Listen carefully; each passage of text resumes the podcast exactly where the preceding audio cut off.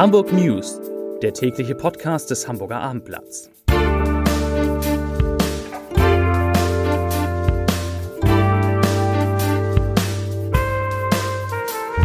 Herzlich willkommen. Mein Name ist Bernd Röttger und ich freue mich, Sie heute wieder einmal in unserem täglichen Hamburg News Podcast am Mikrofon begrüßen zu dürfen.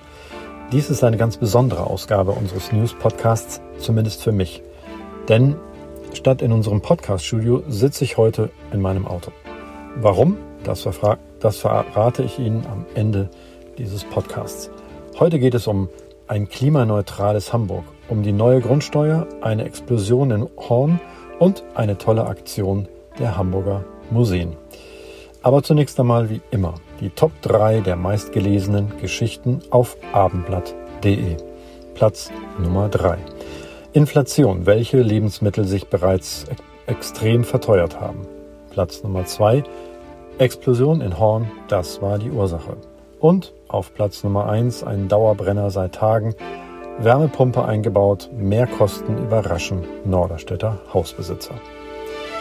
Kommen wir zu den Nachrichten des Tages. Zum Erreichen der Klimaziele im Wohnbereich sind in Hamburg bis 2045 Sanierungen im Umfang von mindestens 32 Milliarden Euro nötig. Das geht aus einer Machbarkeitsstudie hervor, die Stadtentwicklungssenatorin Dorothee Stapelfeld heute Mittag vorgestellt hat.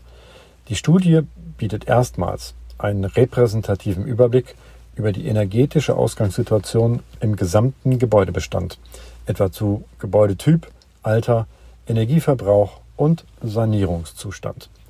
Um bis 2045 Klimaneutralität herzustellen, will der Senat die Sanierungsrate, das ist der Anteil der pro Jahr als vollsaniert eingestuften Gebäude, von derzeit 1% auf 1,7 bis 1,8% steigern, so die Senatoren. Der Senat will dazu die Fördermittel für energetische Sanierung in den kommenden vier Jahren um zusätzlich 210 Millionen Euro aufstocken. Die größte Hebelwirkung sei mit der Sanierung der nach dem Zweiten Weltkrieg gebauten Wohngebäude zu erreichen.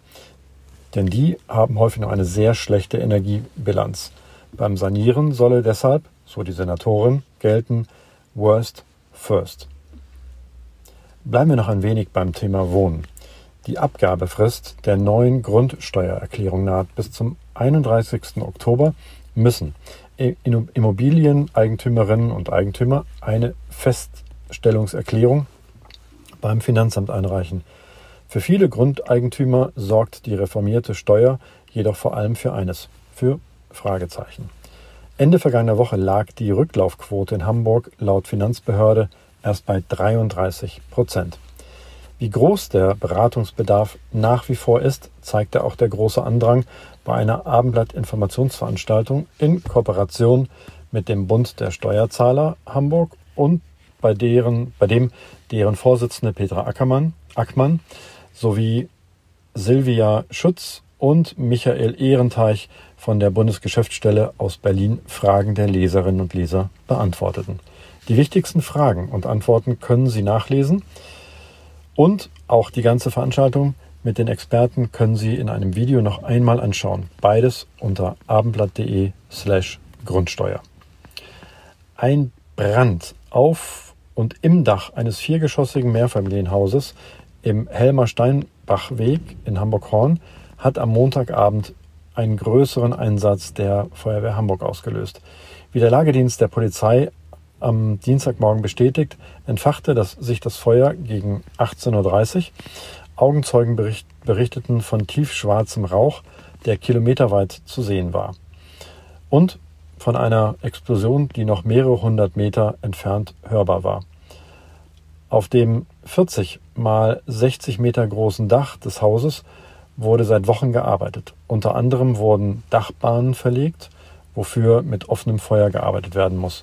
Zudem befanden sich auf dem Dach mehrere Gasflaschen, die ebenfalls für die Bauarbeiten benutzt wurden.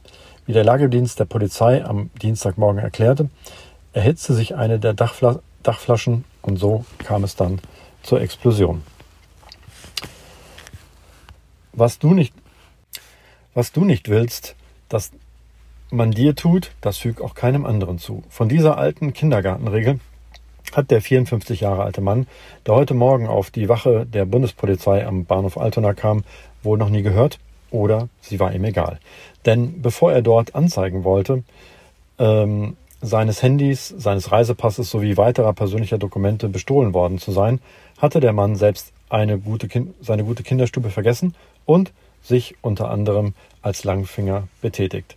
Eine Überprüfung der, des Bestohlenen im Rahmen der Anzeigenaufnahme ergab, dass dieser mit einem Untersuchungshaftbefehl des Amtsgerichts Hamburg wegen diverser Delikte, unter anderem Diebstahl, gesucht wird. So verließ der Mann nicht mit einer aufgegebenen Anzeige den, äh, gegen einen Dieb die Wache, sondern in Handschellen. Am 31. Oktober bieten die Museen in Hamburg ein tolles Programm für den Reformationstag an. Unter diesem, unter dem Motto Hashtag See for Free öffnen mehr als 30 unterschiedliche Museen ihre Tore. Kost Eintritt ist kostenlos. Zitat, in Anbetracht der aktuellen Lage ist es umso wichtiger, dass wir uns mit Kunst und Kultur auseinandersetzen, uns persönlich begegnen und in den Austausch treten, so Hamburgs Kultursenator Carsten Broster. Neben staatlichen Museen wie der Kunsthalle haben nun auch private Museen, haben sich nun auch private Museen der Aktion angeschlossen. Zum ersten Mal dabei ist zum Beispiel das Museum Mahnmal St. Nikolai. Auch im Unimuseum müssen Interessierte am 31. Oktober nichts zahlen. Hier wird unter anderem die berühmte Geschichte der Studieren, des Studierendenprotestaktion unter den Talaren der Muff von tausend Jahren erzählt. Also einfach schon einmal im Terminkalender vormerken. Zum Abschluss habe ich noch eine Podcast-Empfehlung in eigener Sache für Sie. In der neuen Folge meines Podcasts Check-In spreche ich mit Jan Stephan. Der Kommissar der Bundespolizei am Flughafen berichtet im Gespräch über seine Erlebnisse an der Sicherheitskontrolle und gibt Tipps. Ich verrate hier so viel. Es geht um Schokoküsse, Samurai-Schwerter, Rumflaschen und Schildkröten.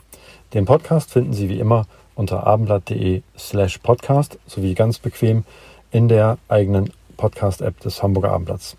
Hören Sie rein. Ich finde, es lohnt sich. Ach ja. Und ich wollte Ihnen noch etwas verraten. Warum sitze ich im Auto statt im Podcaststudio? Der Grund ist ganz einfach. Die Redaktion des Hamburger Abendblatts wird gerade heftig umgebaut. Neue Wände werden gezogen, Tische versetzt. Nach zwei Jahren mehr oder weniger Homeoffice muss die Redaktion der Zukunft anders aussehen. Im November soll alles fertig sein.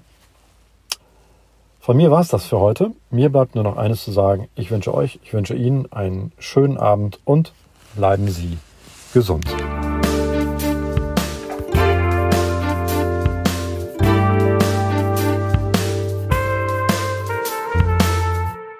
Weitere Podcasts vom Hamburger Abendblatt finden Sie auf abendblatt.de slash podcast.